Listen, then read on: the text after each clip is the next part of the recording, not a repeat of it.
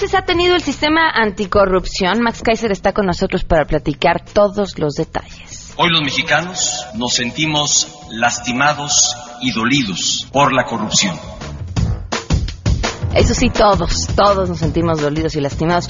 Incluir edulcorantes en la dieta diaria para sustituir el azúcar podría contribuir a frenar la enorme epidemia de obesidad que tenemos en este país. Ahora sí que la gorda epidemia de obesidad que tenemos en el país. Hoy vamos a platicar sobre los mitos y realidades de este tema. Tenemos buenas noticias, tenemos muchas cosas, así que quédense con nosotros así arrancamos a todo terreno. MBS Radio presenta a Pamela Cerdeira en a todo terreno, donde la noticia eres tú.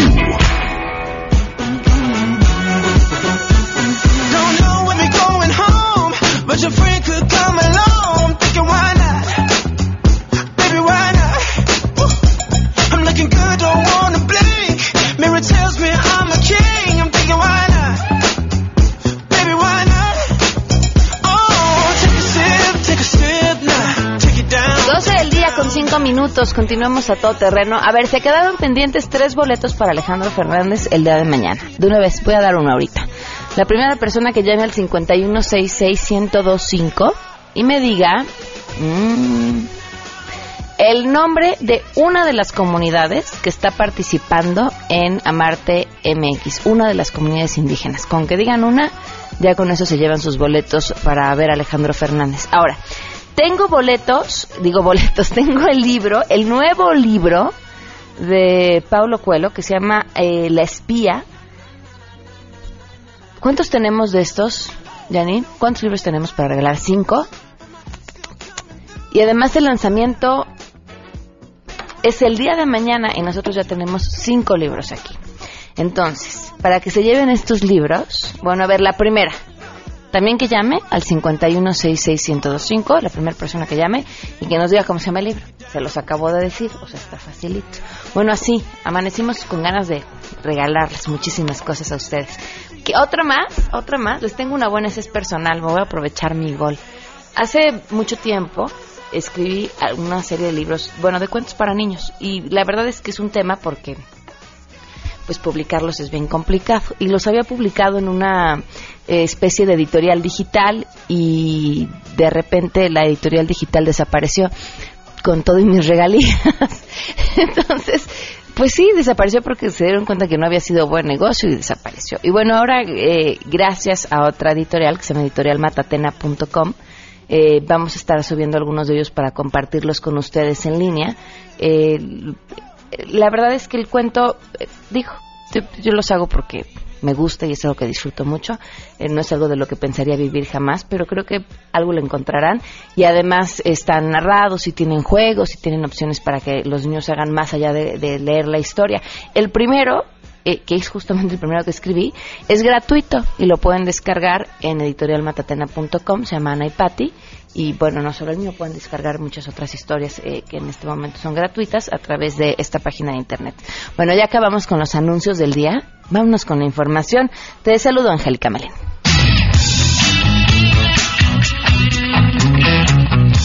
Cámara de Diputados, los congresistas todavía se van a tardar un par de meses más en terminar de analizar el cuarto informe de gobierno del presidente de la República. Determinaron llamar a comparecer durante este mes de octubre a cinco secretarios de Estado. Esto, bueno, pues para que rindan cuentas sobre el Estado que guardan sus respectivas carteras y los secretarios de Estado que serán llamados a comparecer en los próximos días serán el titular de Agricultura, José Calzada, que se debe presentar en San Lázaro el martes 11 de octubre. Para el miércoles 12, los legisladores van a recibir al titular de la CEP, Aurelio Nuño. Para el miércoles 19 de octubre, los congresistas eh, cuestionarán al secretario de Economía, Ildefonso Guajardo, y para el jueves 29 de octubre será llamado a rendir cuentas el titular de la Secretaría de Energía, Pedro Joaquín Cotwell. Los diputados dejaron pendiente la comparecencia del titular de Gobernación, Miguel Osorio. También determinaron hacerle 83 preguntas parlamentarias al Ejecutivo Federal, informó Angélica Melín.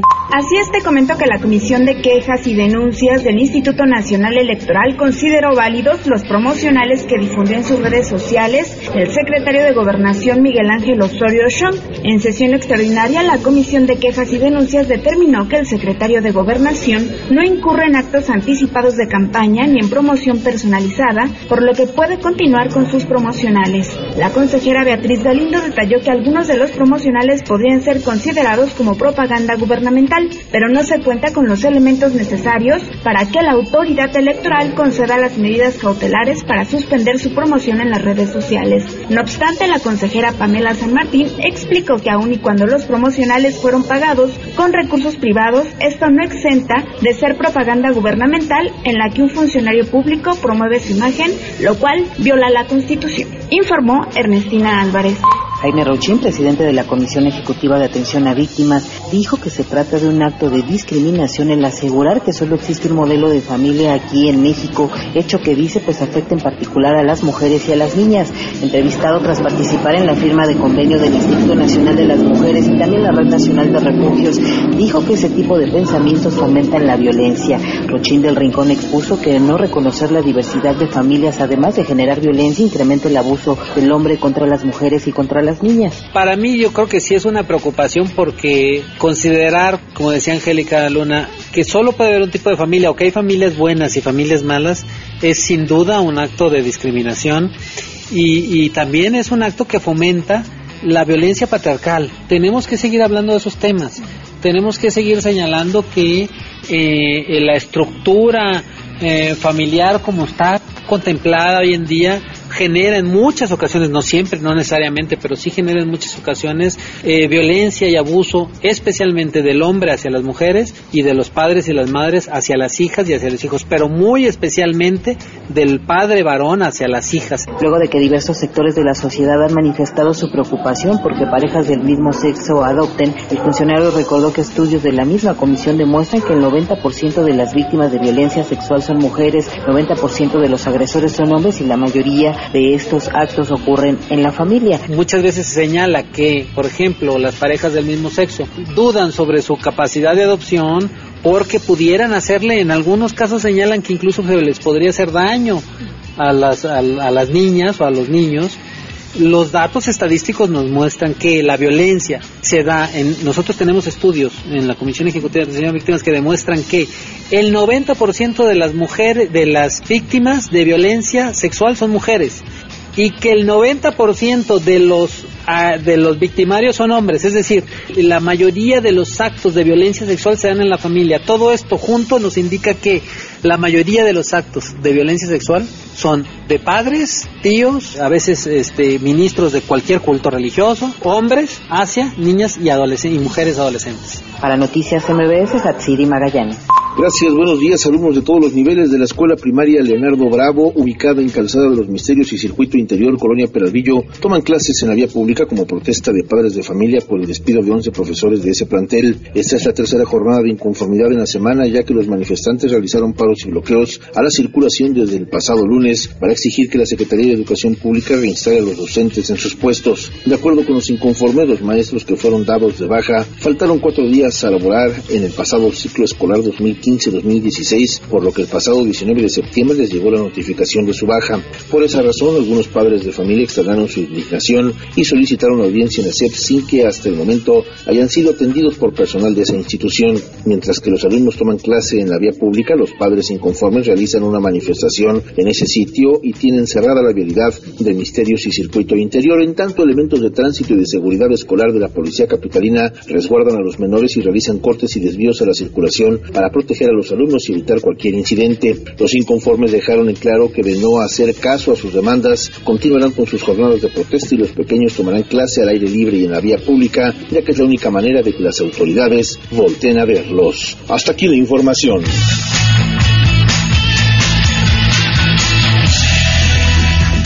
Gracias y tenemos también buenas noticias. Aplauso de nuevo a los estudiantes de la UNAM, que además aquí queremos, especialmente porque son parte del proyecto de Amarte MX. Bueno, pues, ¿qué hicieron? Ganaron el premio Hans von Mulau como mejor trabajo en equipo en la competencia Sample Return Robot Challenge del 2016 de prototipos de máquinas exploradoras de la superficie de Marte.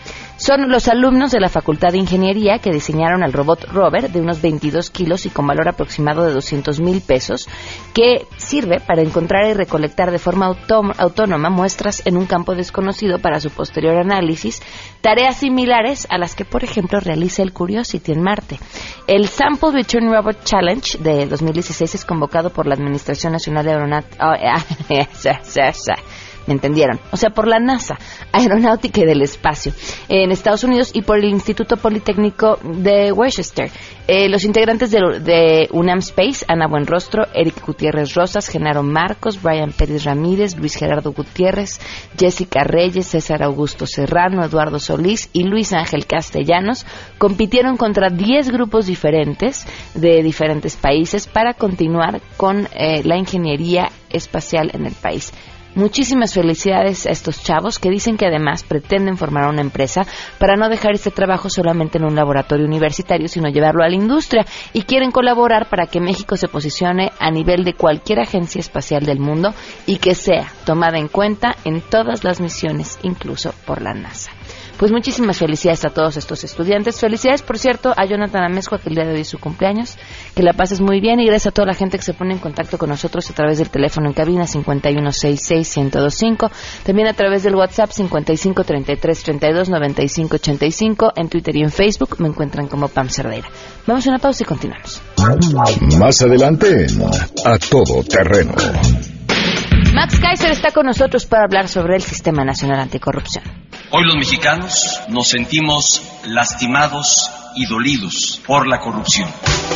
Queremos conocer tus historias. Comunícate al 5166-1025. Pamela Cerdeira. A todo terreno. Donde la noticia eres tú. Volvemos. Pamela Cerdeira regresa con más en A Todo Terreno, donde la noticia eres tú. Marca el 5161025. 12 del día con 20 minutos. Larga ha sido la historia desde aquella invitación a juntar firmas por parte de la sociedad civil para echar a andar un sistema anticorrupción eh, como lo merecemos, hasta el día de hoy en un ir y venir, en un jaloneo. Sobre todo creo que al final ya nos dirá Max Kaiser, el del dinero que es el más complicado. Bienvenido, ¿cómo estás? Muy bien, muchas gracias. Gracias por la invitación. ¿En qué vamos? Después de, escuchar en voz del presidente que todos somos corruptos, ¿en qué vamos? pues mira, eh, pasó la primavera mexicana. Creo que 2016 se va a recordar siempre en la historia de México como el año de la primavera mexicana, que es el año en el que la sociedad civil se cansó de la corrupción, se frustró, pero no se frustró y, simplemente quedó enojada, sino que participó en un movimiento increíble que fue el de la Ley 3 de 3, que finalmente se convirtió en la Ley General de Responsabilidades y nos permitió a la sociedad civil participar en el Congreso en la creación de otras seis leyes que son fundamentales, cambian por completo el nombre del juego para los próximos años en México. Ahora yo le he estado diciendo que estamos en el verano mexicano, que es más complicado y es el, es el que normalmente fallamos, que es el tema de la implementación de las leyes. Solemos ser muy buenos en este país para hacer leyes, somos muy creativos para cambiar la Constitución. La Constitución ha tenido más de 500 reformas en, de 1917 a la fecha. Una de ellas es la que crea el sistema anticorrupción, algunas muy buenas, otras muy malas pero las buenas suelen quedarse a veces en los procesos legislativos y luego en el aterrizaje administrativo, en la creación de los órganos. Y en eso estamos. Es, es menos atractivo, es menos, eh, digamos, hay, hay menos participación, se ve menos y es mucho más complejo. Justo por eso el INCO y Transparencia Mexicana hicimos un documento que se llama La Ruta de Implementación del Sistema, como para hacer una síntesis sencilla, una guía sencilla para todo el mundo para decir qué es lo que viene vienen cuatro cosas. Primero, el armado administrativo de estos órganos nuevos que se crearon. Entre el armado administrativo viene darles dinero, que estamos atorados un poco en esa parte. Porque además justamente hay menos dinero para el próximo año. Es un año muy difícil presupuestalmente hablando, hay muchos recortes en muchas áreas.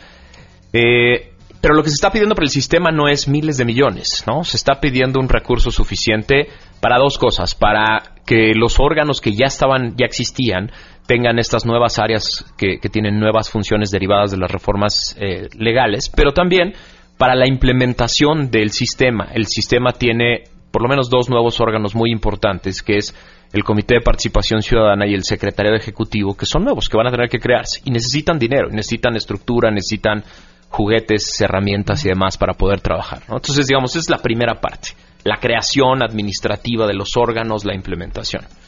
Una segunda parte que va a ser fundamental es eh, determinar claramente cuáles son los perfiles de las personas que queremos que encabecen esos órganos. Solemos fallar también en esa parte una y otra vez, ¿no? Eh, los perfiles legales básicos ya están, pero hoy la sociedad civil estamos discutiendo qué más necesitamos del próximo secretario de Función Pública, del próximo fiscal anticorrupción, de los próximos eh, magistrados del Tribunal de Justicia Administrativa. La ley ya tiene una serie de parámetros, pero nosotros estamos hablando, sociedad civil estamos hablando de que queremos, por ejemplo, un secretario de Función Pública que tenga claridad, que tenga visión y que tenga autonomía, que no sea un empleado del presidente. ¿Cuál va a ser el proceso de selección? El proceso de selección cambió porque ahora no es solo un miembro del gabinete. Ahora el presidente de la República propone un eh, candidato a secretario de la Función Pública y el Senado tiene que aprobarlo. Entonces ahora cambia el nombre del juego porque ya el presidente no puede escoger a cualquier persona dentro de su círculo cercano porque tiene que pasar ahora el filtro del Senado, ¿no? Eh, hay otros nombramientos también complicados. Por ejemplo, el, proceso que ya está ahorita en curso es la selección de la comisión de selección, que serán nueve personas, cinco de sociedad civil y cuatro de la academia, que tendrán que escoger al comité de participación ciudadana, que son estos cinco ciudadanos que van a presidir el sistema anticorrupción. Este, este nombramiento es fundamental logramos hacer una construcción apartidista, ¿no? Los nueve miembros del de la comisión de selección se separan por completo de cualquier interés político y ellos son los que nombran estos cinco ciudadanos. ¿Cómo tienen que ser estos cinco ciudadanos? Pues mira, eh, estamos pidiendo, desde la ley se pidió que tienen que ser personas que no hayan militado en un partido, que no hayan obviamente tomado posiciones de dirigencia en partidos, que no hayan sido candidatos. Eh, funcionarios, congresistas, representantes eh, y que no estén en activo en ninguna función de gobierno. Que tengan por lo menos 10 años de experiencia en materia de rendición de cuentas y combate a la corrupción y que tengan capacidad probada para estos temas. Van a ser, queremos, estos cinco ciudadanos eh, no tienen que ser necesariamente ni abogados ni, ni, personas expertas en, en el tema de la, de, de, la administración pública, pero sí en el tema de rendición de cuentas, porque van a, van a dirigir a órganos de Estado van a ser los encargados de poner en orden a la Auditoría Superior, al Tribunal, al INAI, al Consejo de la Judicatura, al fiscal anticorrupción, para que todos hagan la chamba que les corresponde.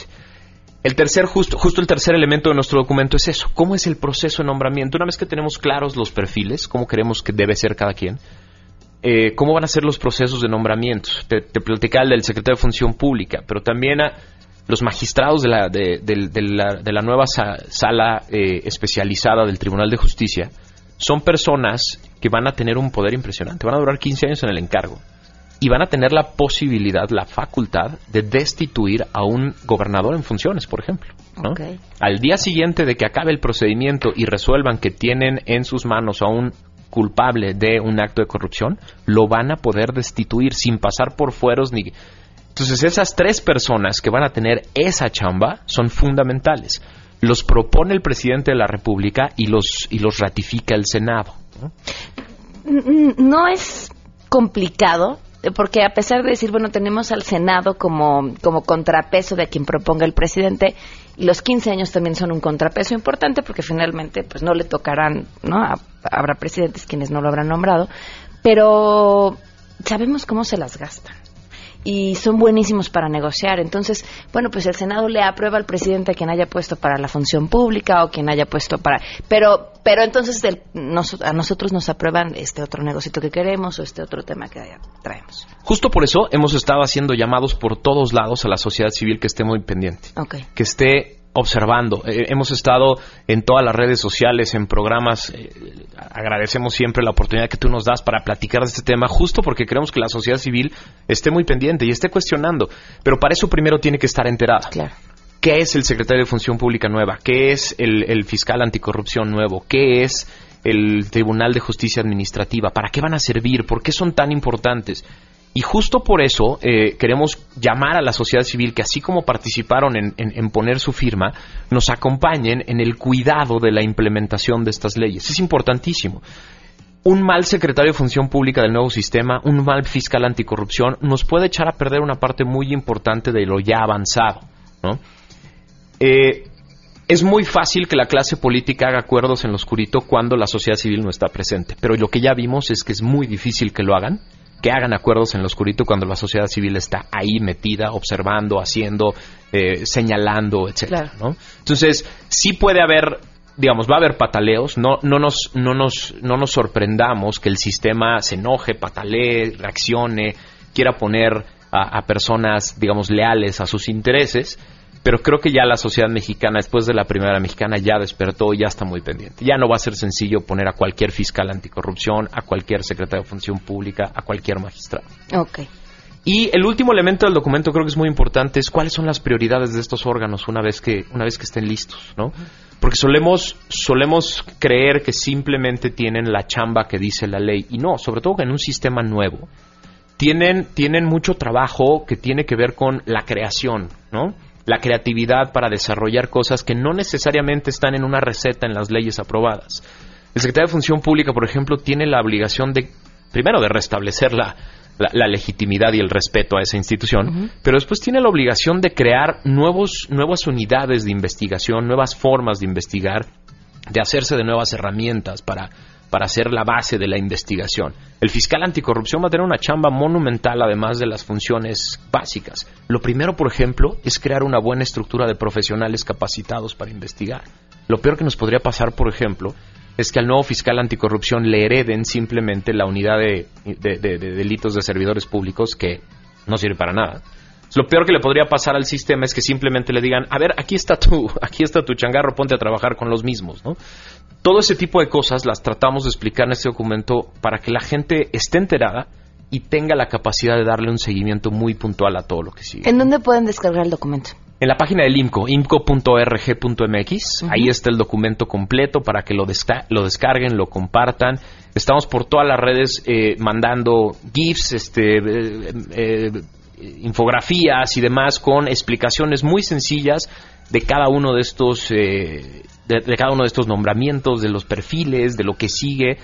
Y, y, y pues alertando a la gente de en qué está en este momento el Senado, ¿no? Tenemos un relojito en el IMCO que habla de, ahorita creo que ya son 70 días sin secretario de Función Pública, 70 días sin fiscal anticorrupción que ya deberían de estar en funciones. Estamos dando lata por todos lados para que este, este tema no se baje nunca de la agenda. Bueno, ¿y crees que, que le metan la prisa necesaria o nos van a alcanzar las elecciones en el Estado de México? Pues mira, yo creo que muchos, eh, muchos, muchos miembros de la clase política ya entendieron que este no es un tema de moda, menos un tema pasajero. Uh -huh. Creo que todo el mundo ya entendió que este es el tema que define elecciones, las definió este año prácticamente todas sí, las elecciones duda. estatales fueron definidas por este tema. Uh -huh. Van a definir las elecciones locales del año que entra y van a definir el 2018. Entonces, creo que toda la clase política ya entendió esto, ya entendió que este tema no se va a bajar de la agenda, no va a desaparecer. No sé, hay una parte de la clase política que creen que en realidad lo que definió las elecciones fue la postura del presidente con el matrimonio igualitario. No sé, no sé. Coincido más contigo que tuvo que ver haberse echado al hombro eh, el peso de decir no al, a, a, la ley 3 de 3, sabiendo que, que, les iba a costar y que tenían las elecciones encima. Mira, tienes razón en una cosa. Hay, hay un grupo de la clase política mm. de cierta edad para arriba que ya no entendieron el mensaje y simplemente sí. vamos a tener que echarlos para afuera del sistema. ¿no? Los, que, los que ya lo entendieron, los que ya asumieron que este tema es un tema de presente y de futuro de México y que tienen las ganas de tomar las lecciones que se han dado, son los que van a sobrevivir en el sistema, ¿no? Eh, los que los que siguen sin ver lo que está pasando y siguen actuando como si estuvieran en, eh, en, en, en el estado de donde vienen, donde hacían lo que querían, eh, van, a, van a pronto a desaparecer del sistema. Eso ya la sociedad se los dejó muy claro. Entonces, ahorita está en manos del Senado el proceso de implementación. En, en el Senado está la selección de la comisión de selección y a partir de ahí varios actores tienen que entrarle a, al, al tema. Auditoría Superior, eventualmente cuando haya secretario de Función Pública, fiscal anticorrupción y eh, el Comité de Participación Ciudadana, cuando quede instalado, será, digamos, el líder de la, de la, de la conducción de este proceso. Pues estaremos al pendiente de cada uno de los pasos. Muchísimas gracias. Muchas gracias. Son las 12 con 32, volvemos. Si te perdiste el programa A Todo Terreno con Pamela Cerdeira, lo puedes escuchar descargando nuestro podcast en www.noticiasmbs.com. Pamela Cerdeira está de regreso en A todo terreno. Únete a nuestra comunidad en facebook.com. Diagonal Pam Cerdeira. Continuamos. Porque hay nueve maneras de ver el mundo. Llegó la hora de conocerte con el Enneagrama. A todo terreno.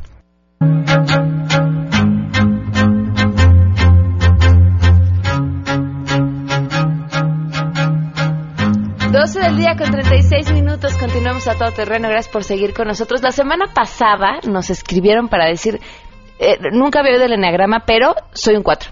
Así de lo que acabo de escuchar ahorita me identifiqué, soy un 4. Así que es probablemente que en la siguiente plática se identifiquen o identifiquen a alguien a quien conozcan y les ayude a llevar una mejor relación eh, con ellos. Bienvenidas, Andrea Vargas y Adelaida Harrison, ¿cómo Hola, están? bien, gracias. Muy bien, muy contentas que estar contigo, Pamela. A ver, cuéntenme. Bueno, hoy toca la personalidad 5, que se le conoce como el pensador, el observador.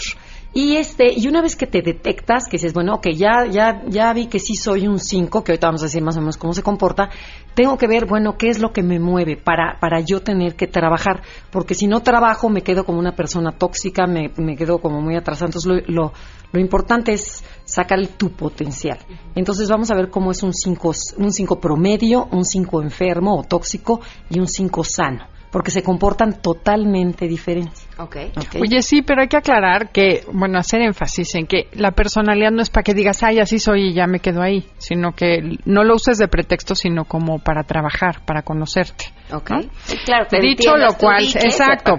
No, fíjate que soy cinco y yo soy muy solitario. Pues cámbiale, ¿no? De eso se trata. ¿Cómo es la personalidad promedio? Les gusta averiguar, entender el mundo que los rodea, entonces siempre están desarmando cosas, investigando el origen de las cosas. Son, desde chiquitos son los que le preguntan a la mamá, oye mamá, ¿qué pasaría si se caen las estrellas?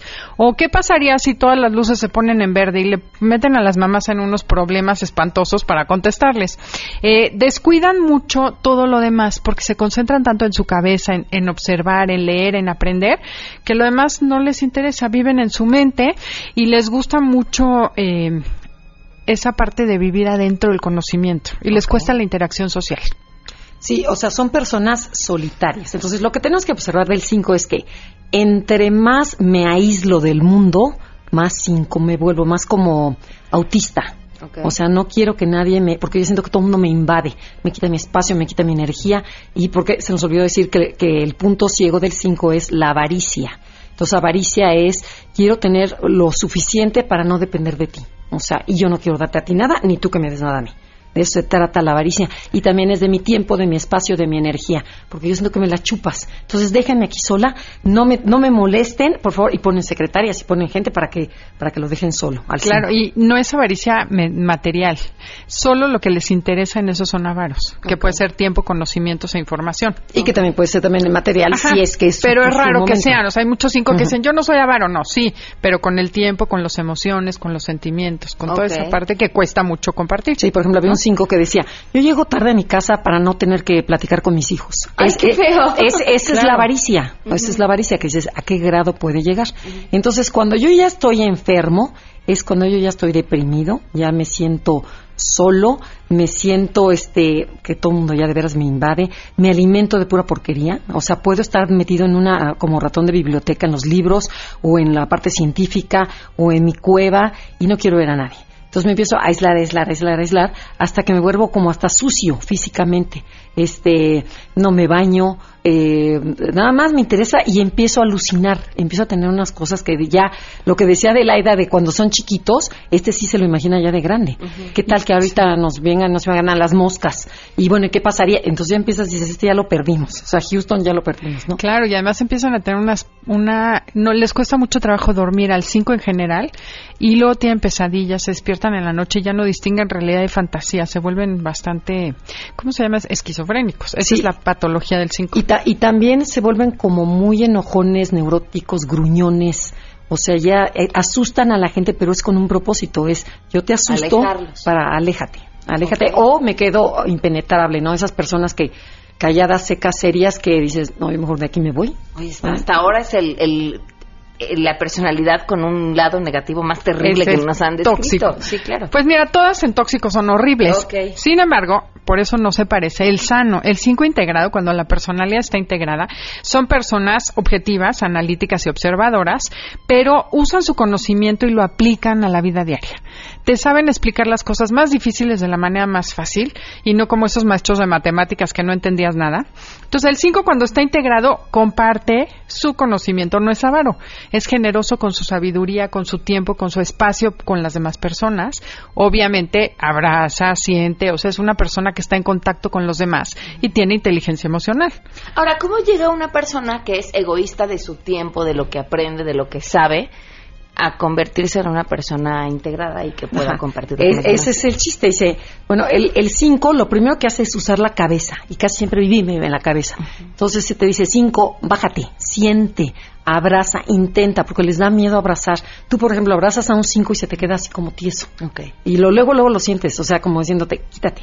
Y este, Es ese esa gente 5 a la que el contacto físico nada más, Nada más no. Ese 5 se tiene que relajar y empezar a dar, a fingir al hijo, preocuparse, a tocar a la esposa o al esposo, este, a ser un poquito más cariñoso para que empiece a penetrar en otros y atreverse a decir te quiero, a enamorarse, porque sí se enamoran pero les da miedo. Entonces, ¿qué dices? ¿Cómo le hago para acercarme con esta persona? Y este, me da miedo, es atrévete, siente. Entonces te empiezas a volver un poquito más normal. Pero se vuelven visionarios cuando, cuando son sanos, son los genios del mundo, son los que descubren, son un, un Innovadores. eh, dime lo- los, los Bill famosísimos, Gates, un Bill Gates, Albert Einstein. un Zuckerman, el de Facebook. Ok. Este, o sea, Se son hacen gente cosas brillante. increíbles y cambian a la humanidad porque son los que se preguntan qué sucedería si hago Sí, esto. claro. Entonces son inventores. Y otra cosa que tiene el 5 cuando está ya integrado es que son personas que tienen, ya se me olvidó, ya me fui al 9. Bueno, eh, son, son personas que tienen este que, que pueden concentrarse muy fácilmente. O sea, No eres cinco. Y, y- y Desde entender, luego no y soy en- y cinco. entender el todo y las partes. Por ejemplo, se pueden meter acá y hacértelo fácil, el conocimiento. Ok. Ya O me sea, acordé. ¿qué era la creencia del 5, que el 5 ¿Qué tiene la creencia de que no puede confiar en nadie, que solo su cabeza y toda su información es lo que lo va a ayudar a sobrevivir. Ok. Son miedosos. Entonces tiene que tener confianza en que el mundo sí lo va a sostener. Ok. Sí. El, el mie- el miedo es la base de todos nuestros lados negativos, ¿no? En, Independientemente en de la esta triada mental, en esta triada mental 5, 6 y 7, básicamente sí. Ok. O sea, tengo miedo al futuro, a lo que pueda pasar. Entonces el 5 se retrae. Vamos a ver la semana que entra qué hace el 6 y luego y el 7 qué hace porque hacen estrategias totalmente diferentes y te- los tres son miedosos. Ok. Es que las personas al final responden a tres miedos básicos de, de supervivencia, que es miedo a no poder, que son 5, 6 y 7, son los mentales. No voy a poder con esto que va a suceder. 8, 9 y 1, que son los viscerales, responden al miedo de voy a perder lo que ya tengo. Por eso son de control, de cuidar lo que ya tengo. Y 2, 3 y 4 tienen miedo al abandono. Entonces ellos quieren quedar bien con los demás para que no me abandonen. Entonces todos son miedos, pero son diferentes tipos de miedo. Perfecto. ¿Alguna otra cosa? Del 5, este, bueno, pues que, que son unos tipazos. Cuando es un 5 sano, bueno, es porque dices, ay, qué flojera, a lo mejor me lo, me lo, eh, nos los platicaste muy, muy, este, muy exagerado. Pero cuando, cuando encuentras a un 5 sano, no sabes qué padre platican. Ok. O sea, son enigmáticos. Por ejemplo, ¿viste la serie, la de, mm, la de la cárcel, Prison Break? Que salía este cuate, el joven, que era el, el que pensaba las estrategias y era además guapo, sensual, sensible, este, pero tienen un, Oye, alguien un no sé qué. capaz de compartir lo que tiene en la cabeza, mata guapo, Exacto, sensual, mata todo. Inteligencia Sí, mata todo. Si tienen alguna otra duda, pueden seguirlas en Twitter, en Conócete MBS, y también escucharlas el sábado aquí en el 102.5. Sí, y estamos en Facebook, Enneagrama Conócete, y tenemos una página. Ujú. Este, Enneagramaconocete.com. Ahí Y el sábado a las 12 del día. Ok, perfecto. Muchas gracias. A ti. Gracias a 12 ti, con Pamela. 45, volvemos. Si tienes un caso para compartir, escribe a todoterreno.mbs.com. Pamela Cerdeira es a todo terreno. En un momento continuamos. Estamos de regreso. Síguenos en Twitter, arroba Pam Cerdeira, todo donde la noticia eres tú. Continuamos.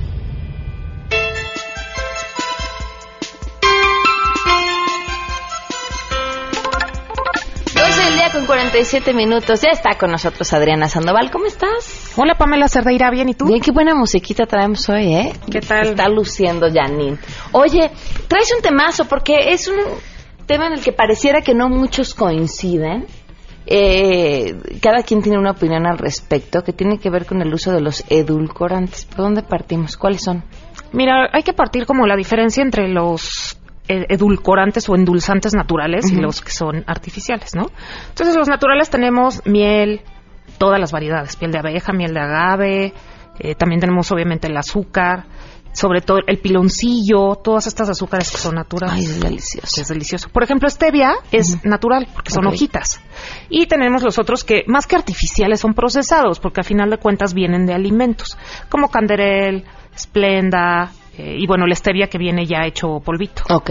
Entonces aquí es que es que Pamela hablamos de dos cosas diferentes, o sea, una es qué tan natural es, porque hay veces que nos dicen, "Oye, no comas azúcar no porque tenga calorías o no, sino porque no es un producto natural, sino que es procesado." Entonces, si vamos a hacer una división entre naturales y procesados, tenemos como la miel, que sería la mejor, la de agave y la de abeja ahorita son las mejores que hay como para endulzar. ¿no? Pero hay diferencias también entre estas, ¿no? También hay entre estas. ¿Qué Por son? ejemplo, la miel de agave eh, eleva menos los niveles de azúcar en sangre. Entonces es mejor para diabéticos o incluso para niños, porque no los pone tan hiperactivos. O Ahora sea, la- tienen las mismas calorías, engordan lo mismo. Sí, es que exactamente. Cuando hablamos de valor nutritivo, no importa si son naturales o procesadas, todas tienen calorías. Y ahí es donde entran los edulcorantes, estos artificiales, que decíamos que, aunque no son artificiales, la cosa es que no tienen calorías. Ok, ¿No? perfecto. Y ahí sí, pues los puedes consumir un poco más libremente. Ahora, pero yo siempre les digo que se vayan por lo que más les guste. Si a ti te gusta, no sé, por ejemplo, la Coca Light, tómatela así, pero si te gusta la normal, nada más tómate poquita. O sea, no tienes que comer, no tienes que tomar algo que no te guste. Porque Ok. Hay gente que lo toma como de miseria, ¿no? De, no, es que me gusta la normal, pero me voy a tomar la, de- la de light que me hecho. No, mejor toma agua. No, no, porque además ¿No? cuando uno empieza a tomar cosas que no le gustan nada más por tomarlas, también empieza a desarrollar unos hábitos alimenticios terribles. Exacto, y la pasas mal, ¿no? O sea, entonces mejor toma algo que te guste, pero en una porción pequeña. Ok, Esa es como la base. ok. Y ahora, también hay otra cosa bien importante. Nuestro cuerpo se acostumbra a la cantidad de sal y azúcar. Entonces, por ejemplo, si tú le pones cuatro cucharadas soperas a un litro de agua de fruta en tu casa y eso le sabe dulce a tus hijos, si cada día le vas poniendo un poquito menos, no van a notar diferencia y sí van a tomar menos azúcar. Ahora, ¿qué pasa si le cambias a tus hijos el azúcar por algún edulcorante artificial? Mira, ahí depende porque hay unos que son más que son recientes. Ahora, recientes para la investigación científica son 8 o 10 años. Entonces tenemos que saber qué pasa a largo plazo. Porque no es lo mismo, eh, digamos, la cantidad que va a recibir un niño por peso. O sea, imagínate un sobrecito de un edulcorante en 9 kilos que un sobrecito en 50 o 60 kilos. Claro.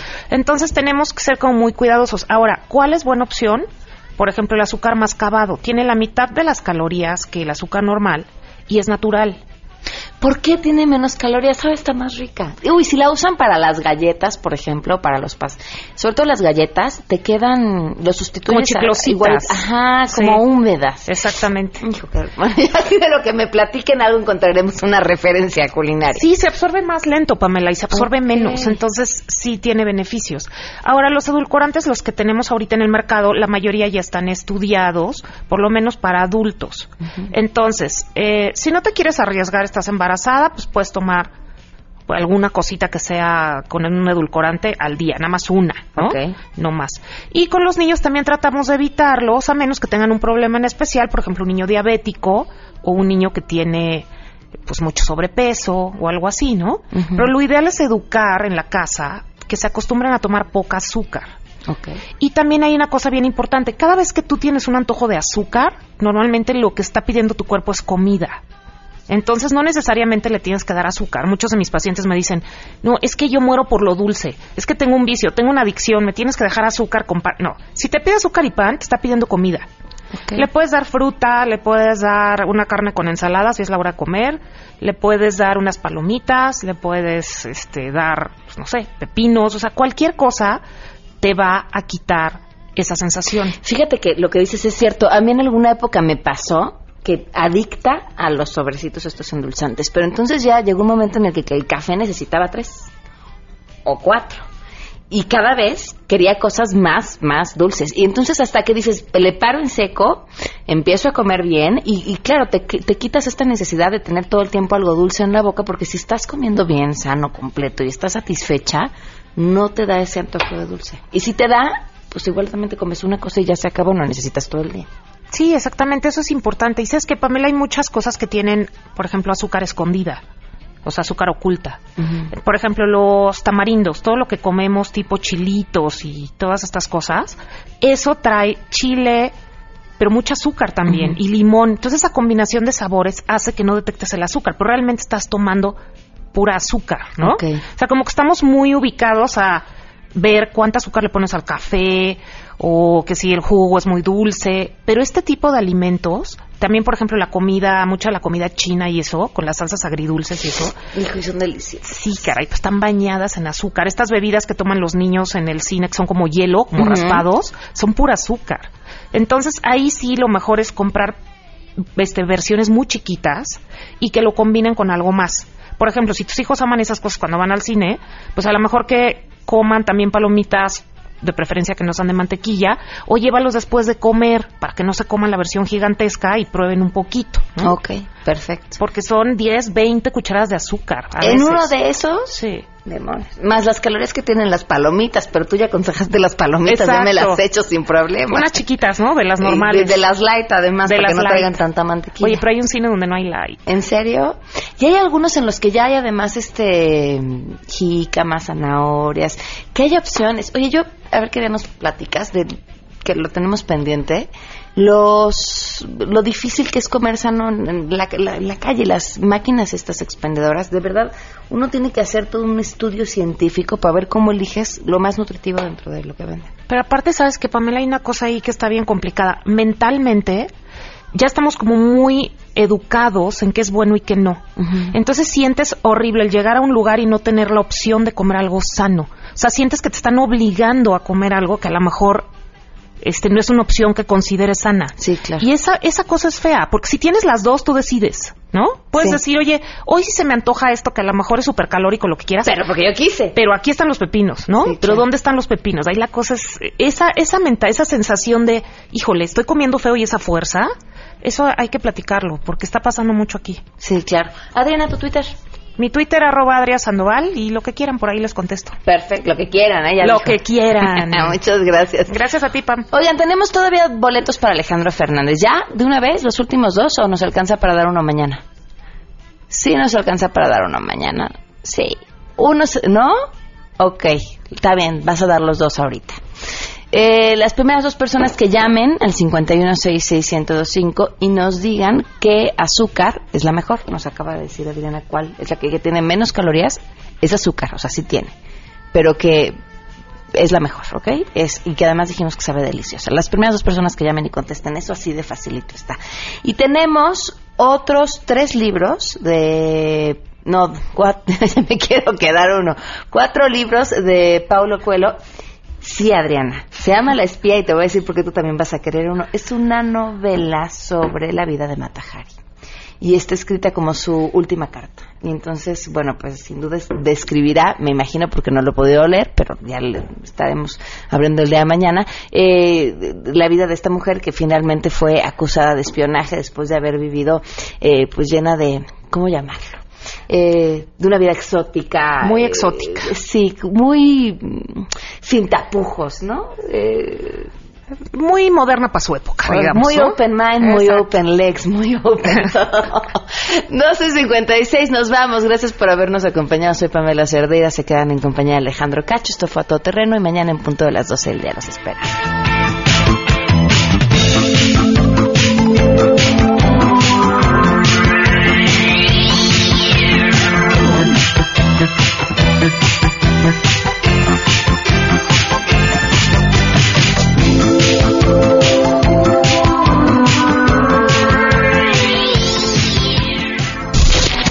MBS Radio presentó a Pamela Cerdeira en A Todo Terreno. Te esperamos en la siguiente emisión, A Todo Terreno, donde la noticia eres tú. MBS Radio, en entretenimiento, estamos contigo.